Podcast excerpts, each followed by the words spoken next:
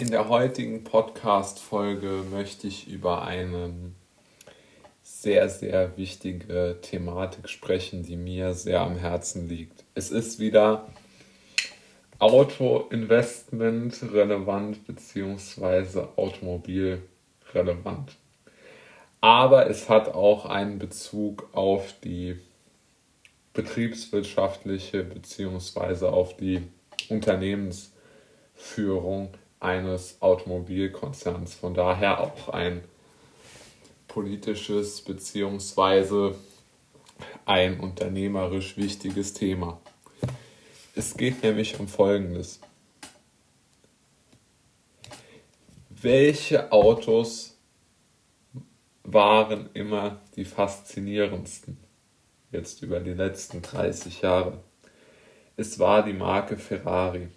Jetzt gibt es leider, leider neueste äh, ja, Studien, die zeigen, dass die Begeisterung äh, für Ferrari abgenommen hat. Das ist natürlich sehr, sehr äh, traurig, weil Ferrari für mich ähm, die Marke ähm, schlechthin ist und, wir, und ich sehr, sehr traurig bin, dass das so ist.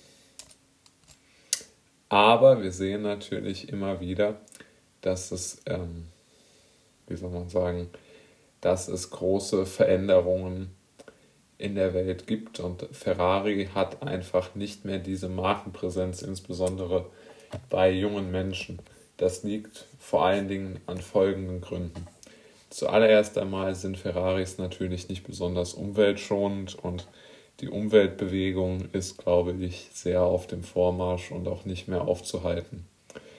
Das Zweite ist, dass, glaube ich, Menschen in meinem Alter, leider den meisten, die Begeisterung für den Sound von Verbrennungsmotoren ja nicht abhanden gegangen ist, aber ich glaube, sie ist einfach nicht mehr so zahlreich vorhanden. Und die Autobegeisterung generell ist sehr viel zurückgegangen.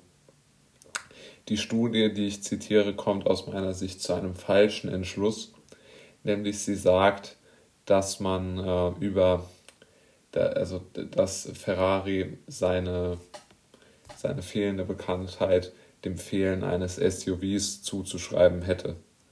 Das halte ich für eine unglaubliche, unsinnige Aussage, weil Ferrari aus meiner Sicht sich äh, wirklich in, in absolut ins absolute Abseits stellen würde, wenn sie jetzt auch noch SUVs bauen würden. Aber ich befürchte, dass es so kommen wird. Aber ich wollte darauf hinweisen, was Ferrari groß gemacht hat. Es hat Ferrari groß gemacht, dass Enzo Ferrari eine Sache wusste. Er wusste, dass es wichtig ist, dass die Ferraris am besten sind, die niemals irgendjemand fahren wird. Er hat nämlich das meiste Geld seiner Firma für Rennfahrzeuge ausgegeben. Ja? Rennfahrzeuge, Formel 1 Fahrzeuge, Tourenfahrzeuge.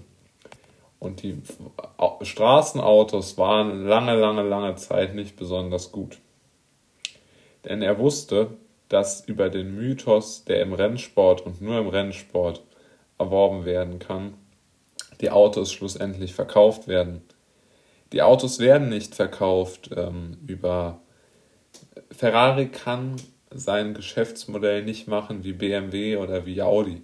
Sie können nicht sagen, wir sind da ein bisschen besser und da ein bisschen besser und verbrauchen da zwei Liter weniger, sondern Ferrari muss sozusagen, es muss eine Ehre sein, das Cavallino Rampante, das aufbäumende Pferd auf der, auf der, ähm, auf den vorderen Rathäusern tragen zu dürfen. Und das ist, glaube ich, sehr abhanden gekommen, weil Ferrari jetzt geführt wird wie jedes andere Automobilunternehmen auch, nämlich durch eine möglichst große, ähm, ja, durch eine möglichst große Diversifikation an Modellen, möglichst viele Kunden zu bedienen und damit möglichst viel Geld zu verdienen. Aber die Begeisterung für die Zukunft der Marke, für Rennsporterfolge, für wirkliche Erfolge im Sinne für Ferrari erfolgreich zu sein. Mit der mit heruntergefallener Kinnlade an der Rennstrecke zu stehen und einen V12 Formel 1 Renner vorbeifahren zu hören. Das ist, glaube ich, das hat Ferrari groß gemacht. Ein 308 GTB ist sicherlich ein schlechteres Auto als ein 911 G-Modell oder ein De Tomaso Pantera. Aber er ist einfach ein Ferrari. Und zu der Zeit war ein Ferrari ein, ein Stück Mythos, ein Stück Coolness, ein Stück Automobilgeschichte. Und ich glaube, wenn man heute einen neuen Portofino sich bestellt, hat man nicht das Gefühl, in einem Stück Automobilgeschichte ähm, zu sitzen oder es zu besitzen. Denn wenn man ehrlich ist, ist, glaube ich, ein solcher Sportwagen oder sollte ein solcher Sportwagen eher ein Kunstwerk sein und kein reines Fortbewegungsmittel. Und ich glaube, dass Ferrari das da völlig abhanden gekommen ist.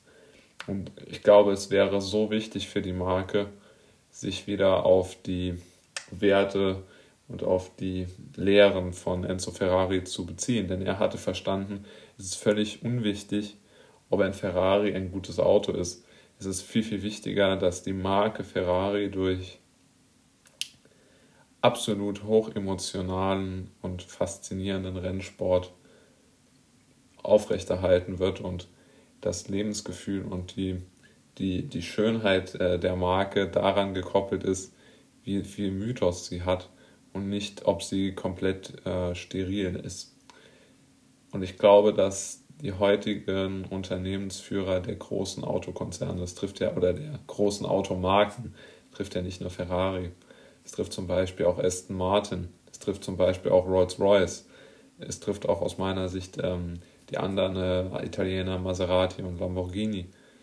Ähm, die sind einfach nicht mehr mit dieser Emotionalität gespickt, sondern mit einer Art Versachlichung in hin, hin zu einer reinen Leasingmaschine und kein automobiles Kunstwerk mehr, was sie aus meiner Sicht sein sollten.